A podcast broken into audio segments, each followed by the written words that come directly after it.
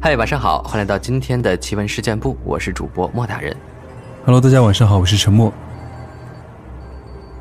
木伯念贤，他说呢，这是发生在我身边的一个故事。初一的时候，我们不是在学校里军训，而是去一个初中生实践基地。当时刚入学，认识的人还不是太多，只认识副班长。因为当时要在那儿住四个晚上。所以要分宿舍。我住在二幺三，他住在二幺幺。去的那天下午，他把我拉到他们宿舍说：“二幺幺死过人。”我说：“你们怎么知道的？”他们宿舍八个人，一起上来和我说：“墙上有人写字儿了。”他们说完，我就扒在墙上去看了个大概。墙上说。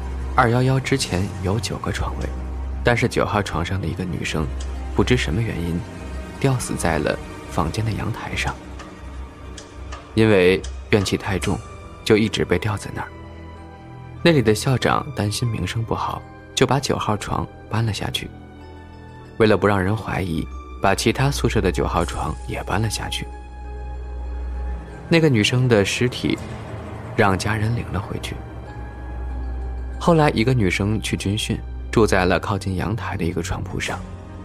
晚上，因为想上厕所，就下床走到厕所那儿。突然，听见后面有什么声音，就转过头去看了看。一个吊在阳台上的女鬼突然掉了下来，还走向他说：“既然你看到了我，你也不能活了。”说完，就把那个女生杀了。第二天。那个女生的舍友看到了女生的尸体，于是报告了老师，老师又报告给那个校长。校长为了名声，只得请了一位法师。法师说：“这个上吊的女鬼怨气太重，只能将她镇压在二幺幺。”校长说：“可以。”接着，二幺幺闹鬼的故事就这么传开了。我的胆子比较大，我说：“不可能的。”但是我的同学们都比较害怕，我也就再没有提起过。第二天中午吃饭的时候，他和我说：“那个墙上莫名其妙的出现了一些红色的，像血一样的东西。昨天还没有呢。”我说：“不可能吧？”他说：“你之前看过呀，就是你看的那面墙。”我使劲回想，觉得之前好像真的没有那个红色的东西。我问还发生了什么事儿吗？他说有。我问什么？他说每次我们睡前半夜的时候，床上就烫得吓人，尤其是靠着阳台的床铺。当时已经是十月份了，根本不可能像夏天一样。听到这儿，我也有些害怕了。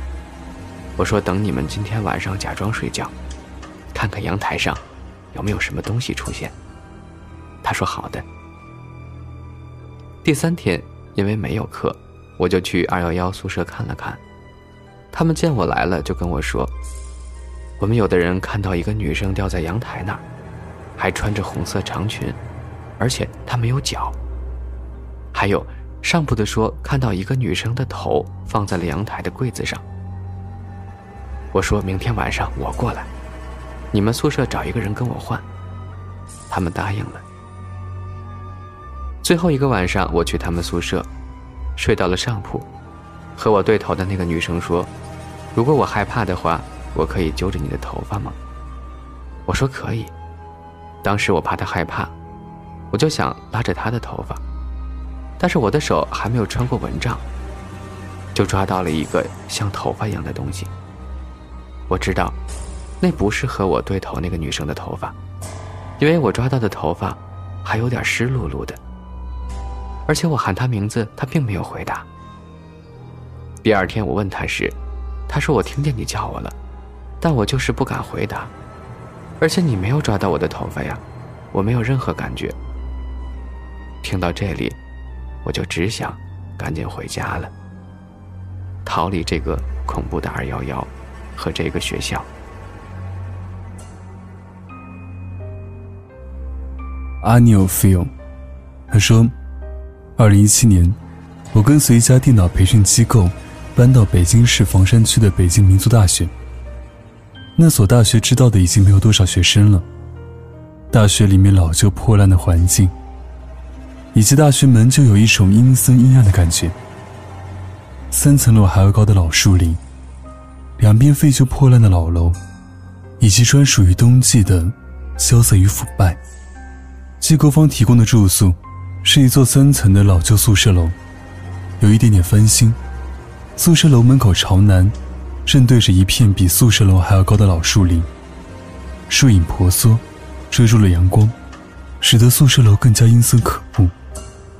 与我同住的四人在一楼。我们五人当中，除了来自东北的女生，我们都是看不到脏东西的。搬进这样的宿舍楼，谁都是心情比较郁闷的，还有莫名的不舒服。那件事，是搬进去一个多星期后发生的。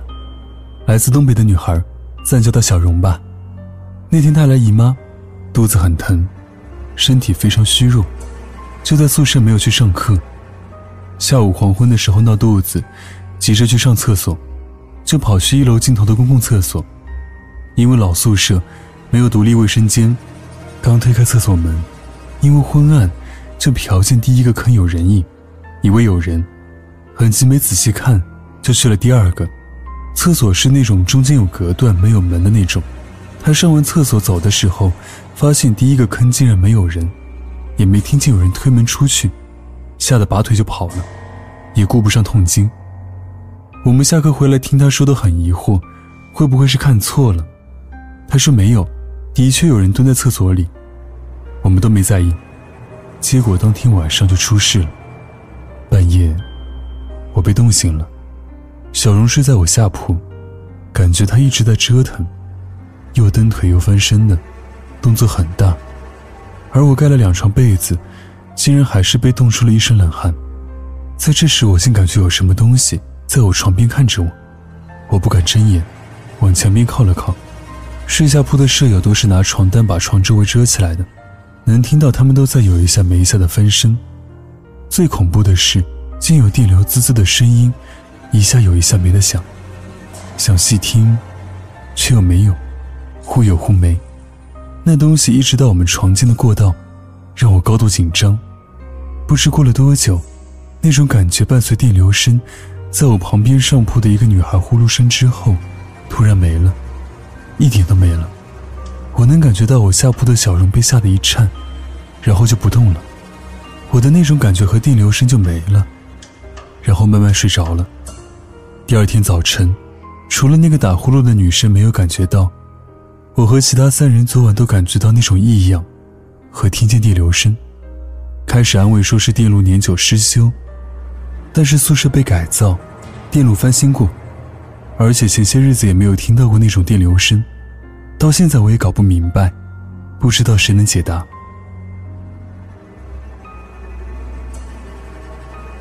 下面这位听众叫公子宇，他说：“讲一个我奶奶给我讲的他们村里的真实灵异故事。故事发生在刚建国几年，我奶奶小时候在乡下，夏天很热的时候。”都是会睡到房顶上纳凉。故事就发生在夏天的一个晚上，与其说是晚上，倒不如说是黄昏时分。村东头有一户人家，住着一对儿老夫妇。奶奶给我讲的时候说是老药家，具体也不知道是哪个药字。村子里只有他们家是卖盐的。有一天晚上，人们从地里干完活回家，都刚刚躺下，老药家就听见有人拍门。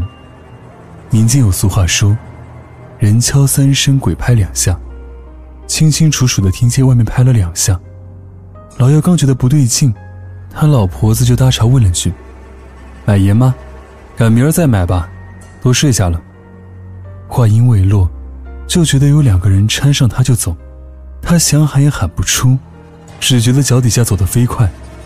他家里还有妯娌儿女，赶紧吆喝：“老药家老婆子被鬼架走了。”那时候村里人都很淳朴，四周邻居街坊没听见，抄着家伙就追出去了。